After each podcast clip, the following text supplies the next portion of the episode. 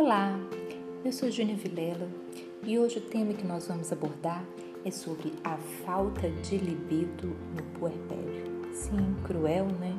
Pois é. As mulheres passam por um alto e baixo de hormônios quando o neném sai do corpo delas. A amamentação já é muito cruel. A exaustão é cruel. A maternidade é cruel. Ela não tem nada de romântica ela é muito desgastante e difícil.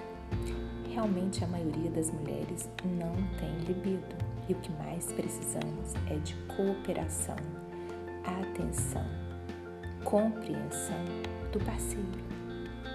Isso vai melhorar, mas você precisa ajudar.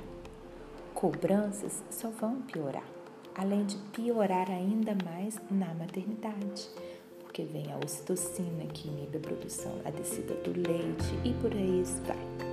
São muitos hormônios dentro de uma puerpéria. O que eu quero dizer para vocês, mulheres, na maternidade, a ginástica íntima, ela melhora isso.